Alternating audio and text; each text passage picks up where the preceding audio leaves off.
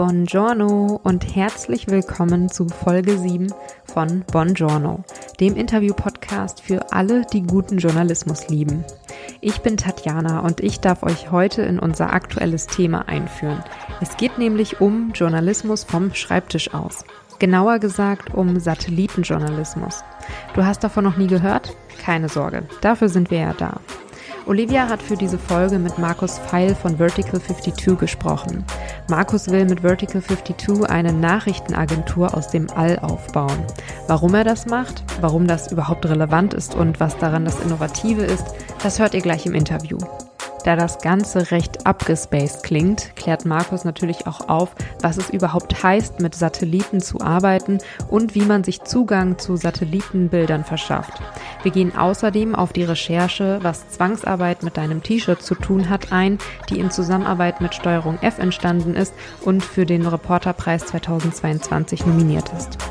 Außerdem stellen wir Markus die Frage, ob man den eigenen Partner oder die eigene Partnerin mithilfe von Satellitenjournalismus stalken kann. Und kleiner Spoiler, yes, you can. Markus selbst hat vorher übrigens als Sport- und Wirtschaftsjournalist gearbeitet, bevor er sich dem Satellitenjournalismus verschrieben hat. Und wie genau er zu diesem journalistischen Fokus gefunden hat, das erzählt er euch jetzt selbst. Let's go! Es gibt ja Berufsbilder im Journalismus, wenn man da bei der Familienfeier ist, die zeichnen so ein ganz klares Bild im Kopf. Wenn der Politjournalist irgendwie von seiner Arbeit erzählt, dann denkt sich da vielleicht die Tante, ah ja, der berichtet möglicherweise über Bundespolitik. Bei der Sportjournalistin ähm, denkt man sich vielleicht, oh, die widmet sich dem Thema WM. Aber womit beschäftigt sich denn ein Satellitenjournalist oder eine Satellitenjournalistin? Also erstmal danke, danke für die Einladung und danke, dass ich bei euch sein darf. Ähm, ja, witzige Frage, weil es ist tatsächlich so, dass ich neulich auf einer Party von einem alten Freund gefragt wurde, was machst denn du eigentlich jetzt? Und dann habe ich denen das erzählt, dass ich jetzt was mit Satelliten und Radardaten mache. Und dann guckte er mich an, so meinte auch so, ist ganz schön nerdig, oder? Ähm, und dann, du hast recht, also ein, ein, klassischer Journalist, ich war früher auch mal Sportjournalist, Wirtschaftsjournalist, äh, das, das, da hat jeder irgendwie ein Bild vor Augen. Aber ich muss dazu sagen, ich war ja ganz früher so bei der Bundesanstalt für Finanzdienstleistungsaufsicht, ähm, bei der BaFin. Und damit da konnte überhaupt keiner was anfangen. Also insofern habe ich mich jetzt auf jeden Fall immer noch verbessert, ja. Wie hast du es dann dem Freund, der das gefragt hat, äh, erklärt? Also du, es klang jetzt schon ein bisschen raus, es klingt ein bisschen nerdig, aber äh, was genau hat es dann mit Satellitenjournalismus auf sich? Eigentlich ist es gar nicht so nerdig. Im Prinzip äh, ist das eine neue Disziplin im Recherchejournalismus und jeder kennt das ja. Ich meine, das ist ja eigentlich was, was früher Geheimdiensten und Spionen und James Bond irgendwie vorbehalten wurde. Und dadurch, dass es jetzt inzwischen über 6300 Satelliten gibt, die um die Erde kreisen, ähm, gibt es auch immer mehr zivile Anwendungen und viel größere Bildauflösung, viel schärfere Bilder, so dass das im Prinzip jetzt auch uns Journalisten ganz viele neue Möglichkeiten bietet. Im Vorgespräch hast du mir das quasi über zwei verschiedene Dinge erklärt, nämlich einmal über hochauflösende Satellitenbilder. Ich glaube, da kann man sich vielleicht noch am ehesten was drunter vorstellen, wenn man selber irgendwie gerne Google Earth nutzt beispielsweise. Und das andere Thema waren eben so forensische Analysen. Ähm, Forensik äh, meint ja dann eben, dass da irgendwie ja äh, Kriminalfälle, dass denen nachgespürt wird, dass da entsprechend analysiert wird. Ähm, ich würde da gerne noch genauer drauf eingehen anhand verschiedener Beispiele ähm, später. Aber zuerst, vielleicht jetzt weg von dem Bild von der Familienfeier, was ich vorhin gezeichnet hätte, äh, hatte, hin zum Thema Redaktion. Ähm, so diese genannten Sparten Sport, Politik, die sind ja oft eben an feste Ressorts angebunden. Ähm, wo würdest du denn jetzt den Satellitenjournalismus innerhalb von der Redaktion verorten? Ich glaube, da gibt's jetzt keinen speziellen, oder der muss ich erst noch finden. Im Prinzip, wenn eine Redaktion einen Newsdesk oder Newsroom hat, dann würde man, wenn man das Inhouse machen würde, wahrscheinlich damit am Tisch sitzen und bei den Geschichten, wo die Perspektive aus dem All äh, als zusätzliche in Frage kommt, würde man halt wahrscheinlich den Finger heben und sagen, hier, äh, lass uns das zusammen machen. Und das sind dann im Prinzip im Wesentlichen diese, diese zwei zwei Stränge, die du gerade beschrieben hast. So was die Redaktionen langsam verstehen, ist durch Ukraine und die Bilder, die es da gab, dass man ähm, viele Geschichten auch von oben erzählen kann mit scharfen, hochauflösenden Bildern, die es ja so noch nicht gab und die mittlerweile eine Auflösung von 15 Zentimeter pro Pixel haben. Das heißt, ähm, dein, dein Notebook könnte man scharf aus dem All sehen. Mhm. Und das andere sind dann im Prinzip tatsächlich komplexere Fragestellungen, wo es gar nicht darum geht, hochauflösende Bilder zu haben, sondern wo du halt Sachen misst. Also sehen kannst, messen kannst und, und daraus dann im Prinzip Indizien oder auch Beweise ableiten kannst. Ne? Und das immer in Zusammenarbeit mit klassischer Recherche, dann, dann hast du eine große Geschichte. Deswegen die Redaktion, die es am ehesten brauchen, das sind dann schon die Investigativteams, die, die komplexeren Fragestellungen zumindest. Das sind auch die, mit denen wir ja auch schon zusammenarbeiten. Es klingt schon so, als sei Satellitenjournalismus so eine, Untergattung des Datenjournalismus in einer Art und Weise. weil man, man, man arbeitet ja mit Radardaten oder eben auch mit Satellitendaten. Oder sehe ich das falsch? Ich glaube, wenn du es verorten willst, dann, dann ist es auf jeden Fall eine, Unter eine Unterspielart vom Datenjournalismus. Also wir, wir sind jetzt auch mit, mit einem größeren Team vom, vom NDR für den Reporterpreis nominiert. Und da wusste ich jetzt auch nicht genau, wo, wo, in welcher Kategorie muss man sich denn da bewerben oder wo reicht man das ein, aber das ist tatsächlich Datenjournalismus geworden, ja. Wir stellen uns ja im Podcast immer die Frage, wie sieht zukunftsweisender Journalismus aus? Ähm, daher nun die Frage an dich. Ähm, wieso ist Satellitenjournalismus jetzt gerade und zukünftig relevant? Es ist schon länger relevant, aber ich glaube durch, durch äh, vor allen Dingen die schrecklichen Bilder aus Butcher, wenn du dich erinnerst, wo die New York Times dann mit äh, klassischer Recherche, aber auch mit Bildern aus dem All im Prinzip dieses Gemetzel der Russen halt minutiös entlang dieser Straße nachgezeichnet hat und damit ja auch bewiesen hat, deswegen war das ja ein forensischer Beweis, dass es die Russen waren und nicht die Ukrainer. Und die gingen ja um die Welt, die Bilder, und seitdem und vielleicht noch diese Bilder vom Konvoi an der weißrussischen Grenze, bevor der Krieg losgeht. Also mit den Bildern wurde quasi die Invasion Putins in Echtzeit angekündigt sozusagen. Und jeder hat das gesehen. Also seitdem spüren wir zumindest in, in der Medienbubble so, so, so einen Rückenwind für das Thema. Das auf einmal interessieren sich halt mehr Leute dafür. Wir kriegen viel mehr Anfragen. Also Kollegen und Kolleginnen entdecken jetzt gerade, dass man da was mitmachen kann, so, ne? Und das ist, glaube ich, erst der Anfang. Auch wenn das natürlich ein paar wirkliche Nerds schon länger machen, ähm, entsteht diese Disziplin gerade erst. Oder wir wollen auch dazu beitragen, diesen Begriff äh, Satellitenjournalismus zu etablieren. Und ich glaube, wohin die Reise geht, kann ich dir noch gar nicht sagen, gerade weil es eben, also in, in fünf, sechs Jahren soll es 43.000 Satelliten geben, wahrscheinlich mit noch höherer Auflösung. Und die können vielleicht noch ganz andere Sachen messen. Also das heißt, die, diese diese Fülle an Möglichkeiten, die, die, die geht gerade erst los. Mhm. Mm, ich hatte so im Vorfeld, ähm, ja, passend zu der Recherche jetzt für diese Folge selber mal überlegt, wann ich denn so bewusst über eine Geschichte gestolpert bin, die ich jetzt dem, Saten, äh, ähm, dem Satellitenjournalismus zuordnen würde. Ähm, und zwar war, ist das eine, eine, ich erinnere mich an einen Fall, den äh, BBC News Africa nachrecherchiert hat. Dabei ging es um ein Video, ähm, das angeblich die Erschießung mehrerer Menschen durch kamerunische Soldaten in ähm, Kamerun zeigt. Vielleicht kennst du es auch selber, ich weiß es nicht, du nickst gerade. Ich fasse es jetzt einmal ganz kurz zusammen, auch für diejenigen, die gerade zuhören, damit die Menschen wissen, worum es geht. Ähm, genau, die kamerunische Regierung hat eben dieses Video als Fake News abgetan und das Team der BBC konnte dann aber anhand der Topografie, also anhand der Bergketten, die in dem Video im Hintergrund zu sehen waren und durch Satellitenaufnahmen von oben eben nachzeichnen, wo das Ganze passiert ist, wann das Ganze passiert ist und dann noch durch zusätzliche Recherchen vor Ort dann eben auch klären, dass diese Menschen tatsächlich äh, getötet wurden und äh, wer da die Täter äh, dahinter waren. Ähm, das Ganze war eben schon äh, ist 2018 passiert, also beziehungsweise dass das Ganze aufgedeckt wurde. Der, ähm, die Todesfälle oder ja, dass die Menschen getötet wurden, ist schon einige Jahre her. 2015 war das. Ich fand das besonders beeindruckend oder warum es mir so hängen geblieben ist, ist, weil ich bei der Recherche eben das Gefühl hatte, dass ein Großteil davon tatsächlich vom Schreibtisch aus ähm, recherchiert werden konnte. Ähm, abgesehen dann eben von dem Teil, dass dann wirklich Reporter vor Ort waren, ähm, die ja vor Ort mit Menschen gesprochen haben, was sich tatsächlich zugetragen hat. Funktioniert denn Satellitenjournalismus tatsächlich vom Schreibtisch aus, so wie ich das jetzt bei der Recherche zumindest wahrgenommen habe? schon das äh, Idealtypisch, wenn man sich's basteln kann. Es ist immer eine Symbiose aus verschiedensten Disziplinen und dann ist es eine Säule davon. Und das war auch bei dieser Recherche, Benjamin hat die, glaube ich, gemacht und hat die auch, ähm, ähm, ich habe die auf der Data Harvest in Maryland, haben wir, hatte die vorgestellt. Also diese Geschichte, die ist, die ist ja auch um die Welt gegangen und ist ja fürcht, fürchterlich.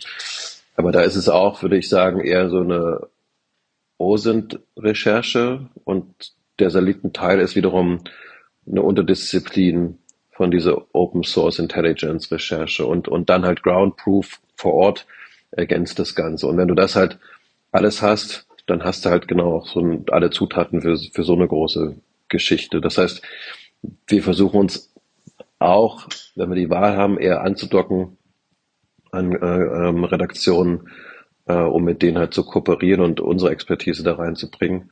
Oder halt eigene Geschichten zu machen, aber dann auch mit Kollegen vor Ort. Wenn du über wir sprichst, dann meinst du damit ja äh, Vertical 52, also die, äh, das Unternehmen nehme ich an, dass du äh, gerade dabei bist, äh, mit aufzubauen, ähm, das sich eben ja dem Satellitenjournalismus verschrieben hat. Wenn man da jetzt derzeit auf die äh, Unternehmenswebseite geht, dann steht da ja euer Slogan, hunderte Geschichten lassen sich aus dem All erzählen, äh, wir bringen sie zurück auf die Erde. Was genau verbirgt sich denn hinter Vertical 52? Also erstmal fragen die meisten ja nach der 52. Das ist relativ einfach noch erklärt, weil ähm, die Firma in Berlin ihren Sitz hat und Berlin liegt auf dem 52. Breitengrad. Also das ist schon mal die Auflösung. Und ähm, wir wollen eigentlich sowas wie eine Nachrichtenagentur aus dem All werden, wenn du es wenn du es übersetzen möchtest, so dass wir im Prinzip zumindest im deutschsprachigen Raum so die erste Anlaufstelle werden von Kolleginnen, die die sich halt mit dem Thema beschäftigen, die entweder äh, über unsere Plattform, die wir gerade aufbauen, hochauflösende Bilder haben wollen und dann wissen, bei uns bekommen sie die relativ schnell und unkompliziert und eben nicht irgendwie zehn Verträge mit verschiedenen Satellitenanbietern abschließen müssen, ähm, also einen bequemen Zugang ins All, den wollen wir liefern. Und das andere ist halt das, das Know-how für die komplexeren Fragestellungen, dass man uns dann halt auch damit beauftragt und zu uns kommt, wenn man wissen will, ob man ähm, feststellen kann, ob Baumwolle in China von Hand oder von Maschinen geerntet wird zum Beispiel. Du meinst ja vorhin, äh, du warst mal Sportjournalist auch, warst auch mal Wirtschaftsjournalist, hast bei der BaFin gearbeitet. Wie bist du denn überhaupt dazu gekommen, zu ja, dich diesem Thema so intensiv zu widmen, wie du es jetzt tust? Was begeistert dich daran? Also ich bin noch so, ich bin ja irgendwie die Alterskohorte, die noch ganz klassisches Handwerk gelernt hat. Also habe so eine klassische Printkarriere hingelegt, so mit Holzbringschule, Handelsblatt Zeit, Brand 1, viel, viel frei lange gearbeitet. Als freier Ressortleiter letztendlich auch mal zwei Jahre die Sportzeit vom Handelsblatt gemacht, deswegen Sportjournalist. Und dann so seit, ich würde sagen, so seit 2012, 13 habe ich mich dann eher als so unternehmerischer Journalist verstanden und, und eher so größere Produktionen gemacht. Also streng genommen war es eine Produktionsfirma. Und wir haben aber immer schon so technisch, technisch getriebenen Journalismus gemacht mit GPS-Sendern, mit Sensoren und haben versucht, darüber unterhaltsam in Social-Geschichten auch für jüngere Leute zu erzählen mit einer möglichst hohen Reichweite ähm, das eine Weile gemacht und dann kam Michael, mein, mein Co-Gründer, Michael Antoni, der hat früher, vor 20 Jahren war der auch Journalist und hat hier Journalist Networks gegründet. Das ist dieser Verein für Auslandsjournalismus, der vielen jungen Kolleginnen den, den ersten Sprung mal ins Ausland ermöglicht. Äh, daher kannte ich den auch, weil wir damals auch zusammen auf Reisen waren. Und ähm, der ist aber schon länger in der Industrie und hat da sich mit dem Thema Fernerkundung beschäftigt und kam letztes Jahr so auf mich zu und fragte halt, ob wir auf unsere alten Tage äh, uns jetzt ähm, an den Schreibtisch begeben wollen und äh, ob wir das zusammen machen wollen. Und am Anfang war das eher so nebenher, so hobbymäßig, wie es halt immer so ist, wenn man ganz viele andere Verpflichtungen hat. Und ich habe jetzt in der Laufe der Zeit verstanden, was man alles damit machen kann.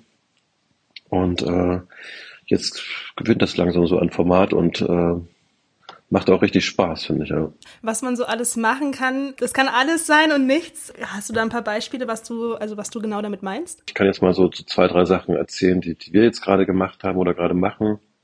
Also Baumwolle war tatsächlich äh, eine Brücke mit Absicht. Also das war äh, eine große Recherche von äh, äh, Manuel Daubenberger und Florian Guckelsberger vom NDR, die sich anderthalb Jahre mit der Frage beschäftigt haben, ob halt in unseren Klamotten Baumwolle aus Zwangsarbeit steckt. Ähm, Hauptrecherchestrang war da eine Isotopenanalyse. Das ist wie so ein biologischer Fingerabdruck, den du, das haben die mit so einem Forschungsinstitut ähm, äh, in Jülich gemacht, aber zum ersten Mal für Baumwolle. Da kannst du halt wirklich feststellen, wo kommt ein Baumwolle, also wo ist die gewachsen? Also kommt die aus Kirgisistan, kommt die aus der Türkei, kommt die aus Australien oder kommt sie eben aus Xinjiang? Ähm, das ist auch eine Methode, anderes Thema jetzt, aber die wird wahrscheinlich auch spannender werden für Journalismus. Ich habe das mal mit, mit Aalen gemacht, um illegalen Aalhandel aufzudecken. Das ist aber auch schon eine Weile her. Und die hatten uns dann aber eben gefragt, so könnt ihr denn, ähm, also die hatten von uns gehört, weil äh, mich als Schwester ja die Picking-Korrespondentin von der ARD ist. Und ähm, die hatten halt gefragt, könnt ihr unterscheiden, ob, also großflächig von ganz Westchina, ob Baumwollfelder von Maschinen geerntet werden oder von Menschen. Ähm, Hintergrund ist, dass die Zentralregierung halt äh, in ihrer Propaganda verlautbart, dass, äh, ich habe die Zahl nicht mehr genau im Kopf, aber 85 Prozent der Baumwolle von Maschinen, von hochtechnisierten Maschinen geerntet wird. Und dann haben wir halt versucht, das zu widerlegen und das ist uns auch gelungen. Also es ging, das war relativ kompliziert, aber es hat geklappt. Und gerade in der Region Kashgar, das ist so im, in, im südöstlichsten Zipfel von Westchina, da wächst so diese langfaserige Baumwolle, die halt besonders für den Export geeinigt, äh, geeignet ist, also wo die großen Textilunternehmen auch einkaufen.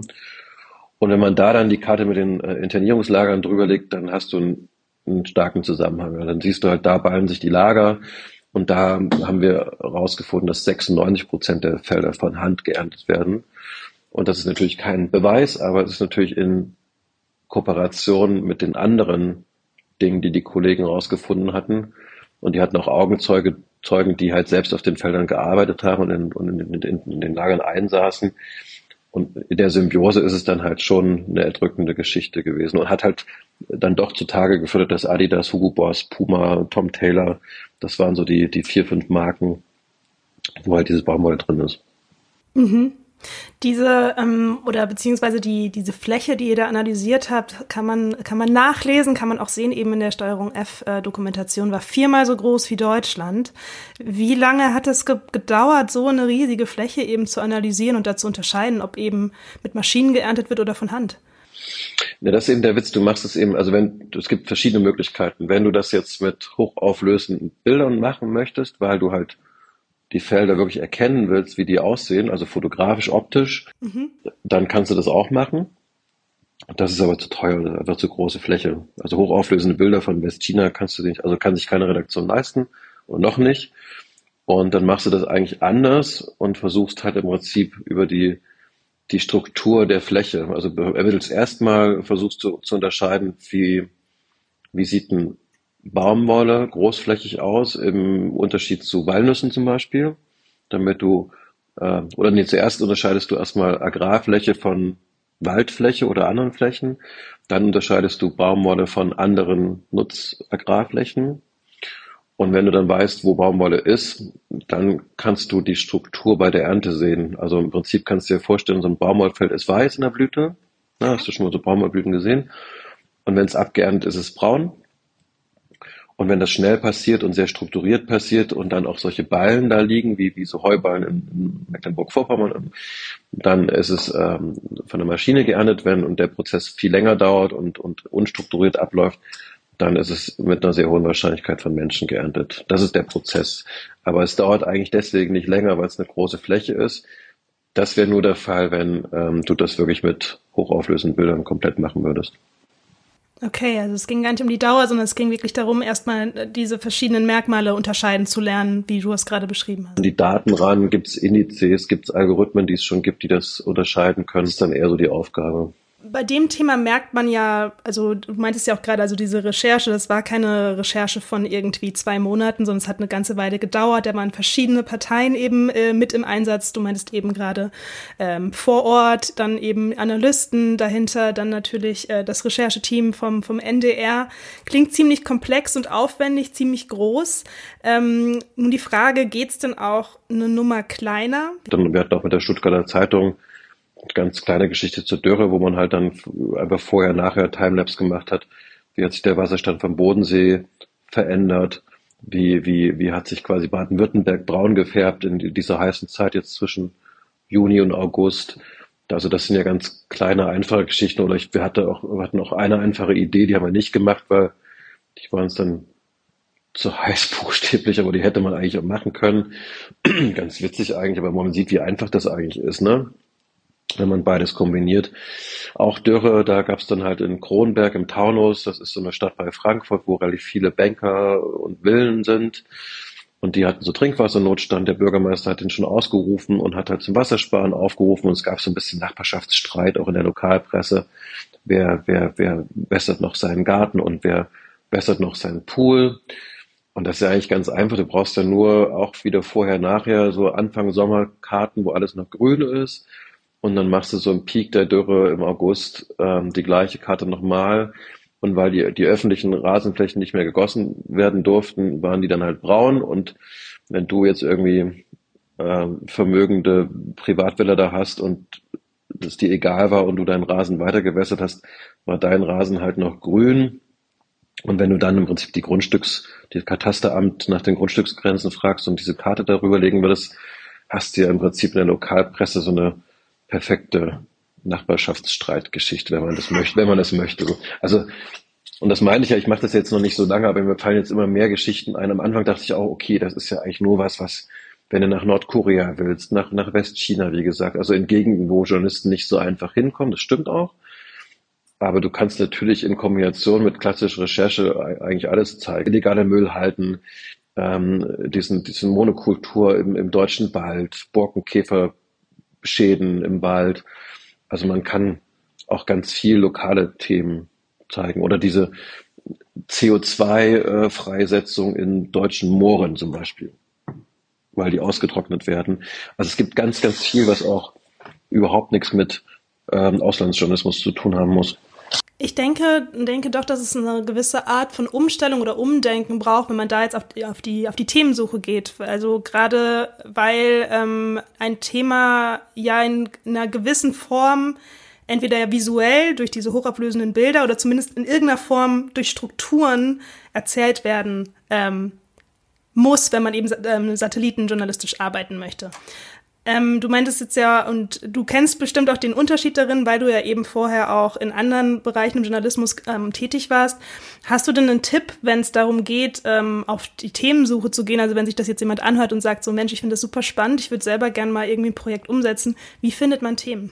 Ähm, Im Prinzip die großen Investigativressorts, über deren Newsletter auch anzapfen, die machen das ja auch. Ne? Also jetzt New York Times sich regelmäßig anzuschauen, der, deren äh, Visual Investigations, die arbeiten hin und wieder ja auch mit Satellitengeschichten und ähm, also die, die die Augen halt offen halten und gucken, was was äh, was neu ist oder auf den großen Konferenzen in, in Mechelen, was ich vor uns meinte, oder in Perugia zu gucken oder Netzwerkrecherche bei Vertical 52 oder ein Mehrwert, den ihr eben auch bieten ähm, möchtet, ist, wenn es zum Beispiel um das Thema hochauflösende Bilder geht, dass es den Vorteil hätte, mit euch zusammenzuarbeiten, dass man eben nicht äh, über verschiedene äh, Anbieter äh, sich da erst irgendwie äh, die Daten besorgen müsste, sondern das Ganze eben bei euch zusammenläuft.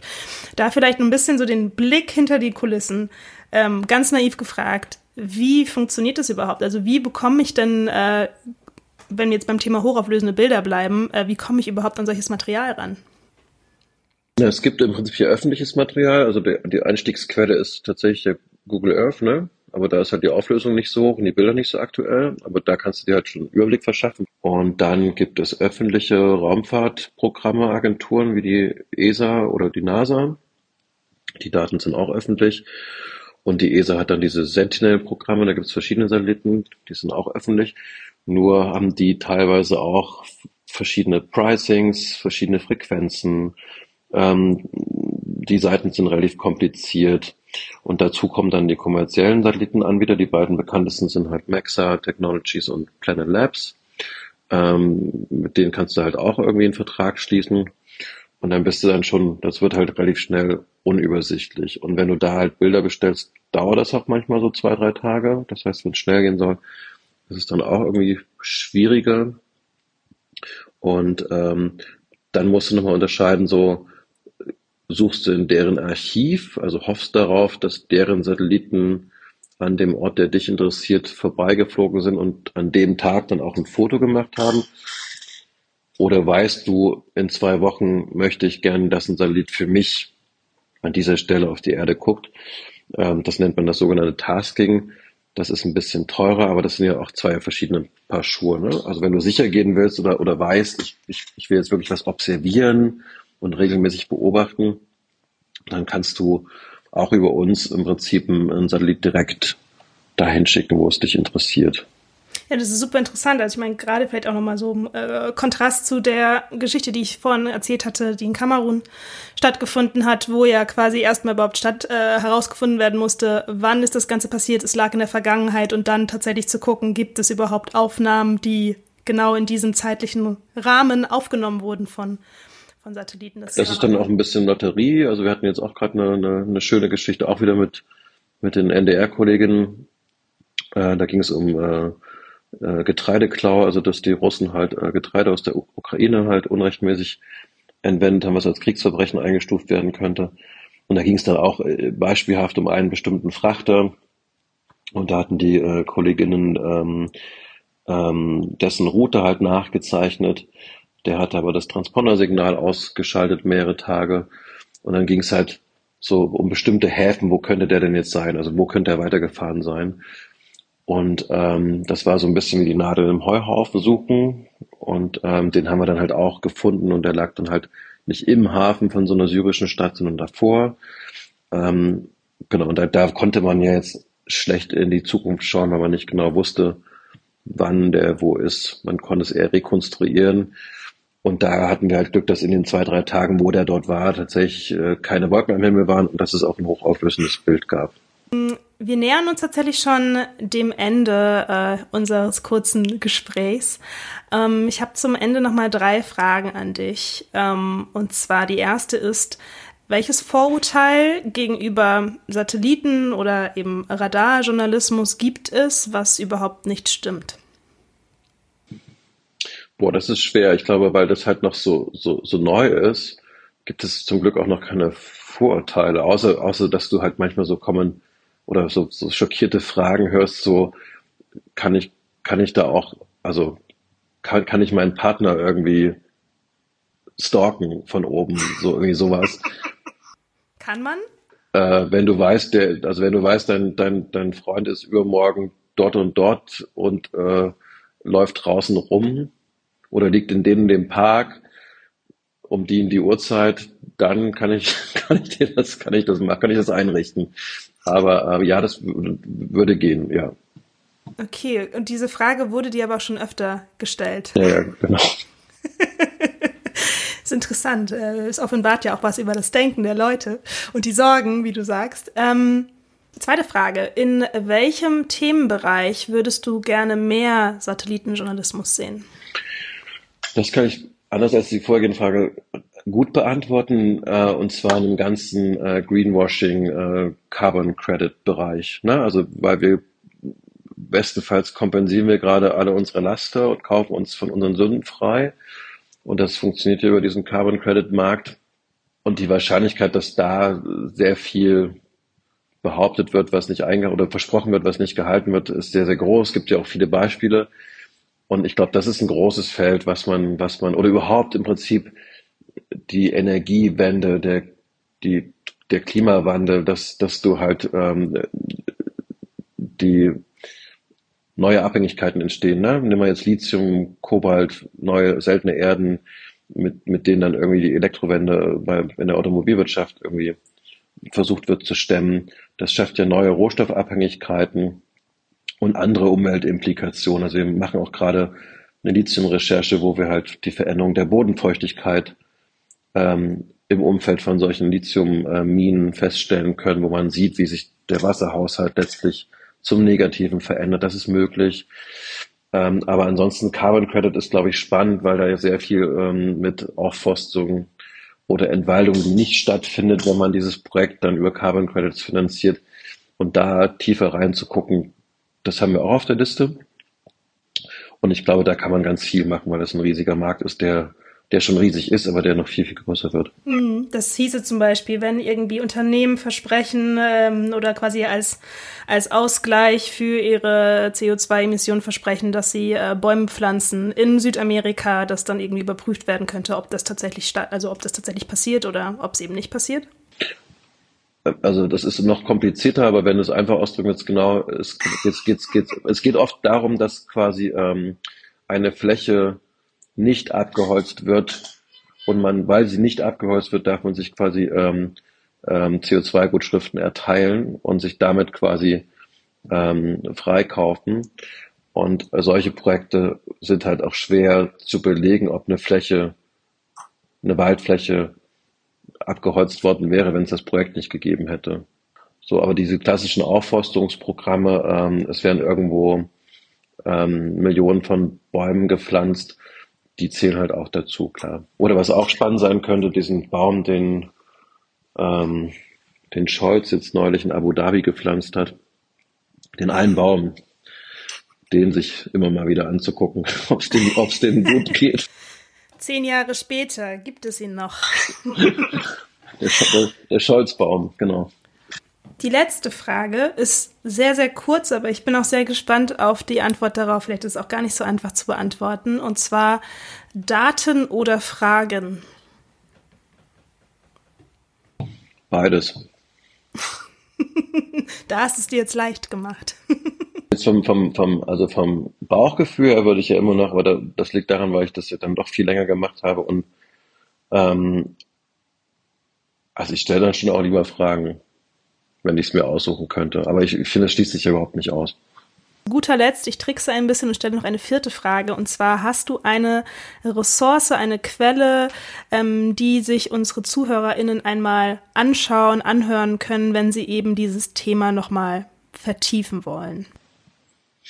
Ja, also das ne, ist ja gar nicht so einfach, weil es ja noch nicht so viel gibt. Also wenn man jetzt ganz neu sich mit dem Thema beschäftigt, kann man sich schon nochmal diese New York Times Geschichte aus Butcher anschauen, einfach um zu sehen, wie diese, dieses Ineinanderspielen von klassischer Recherche und Bildern von oben funktioniert.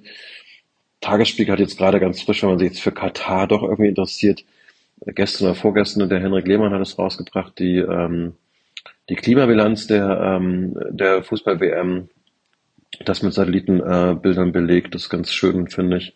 Und ähm, die Wirtschaftswoche macht ja eigentlich seit 2019 schon Wirtschaft von oben als, als Format.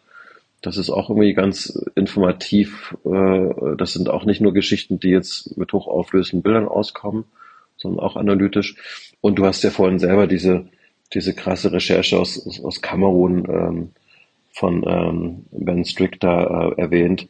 Also dem zu folgen und, und sich dessen Geschichten anzuschauen, das ist auf jeden Fall wertvoll. Das sind schon eigentlich die krassesten Geschichten, die, die mir in dem Bereich untergekommen sind. Okay. Markus, wir sind am Ende angelangt. Ich äh, danke dir für die Zeit und auch den spannenden Einblick in die wunderschöne, bunte Welt und große Welt vor allem des äh, Satellitenjournalismus. Ich danke dir für die Einladung, hat Spaß gemacht. Das war sie nun, Folge 7 von Buongiorno und tatsächlich auch die letzte Folge in 2022. Herzlichen Dank an dich, Markus, für das Interview und die Einblicke in deine Arbeit. Ich habe durch diesen Deep Dive viel besser verstanden, was sich alles hinter Satellitenjournalismus verbirgt und fand es super hilfreich und spannend, dass du so viele anschauliche und auch aktuelle Beispiele mit uns geteilt hast. Außerdem hätte ich mit dir noch super gerne deine Antwort auf die Frage, Fragen oder Daten diskutiert und ich hätte gerne gewusst, wie du zu der These stehst, dass Datensätze alleine noch keine gute Geschichte ausmachen. Aber vielleicht ist das ja auch was für eine der zukünftigen Folgen. Olivia, was meinst du? Wie dem auch sei, wir danken natürlich auch euch fürs Zuhören. Und wenn euch gefallen hat, was ihr gehört habt, dann teilt diese Folge doch mit euren Freundinnen oder Kolleginnen und lasst uns gerne eine Bewertung da. Und wenn ihr es nicht schon längst getan habt, dürft ihr uns natürlich auch auf Instagram folgen unter bongiorno.podcast. Über diesen Kanal kommt tatsächlich auch Feedback am schnellsten bei uns an. So, und damit bleibt uns nur noch zu sagen, tschüss und bis zum nächsten Mal.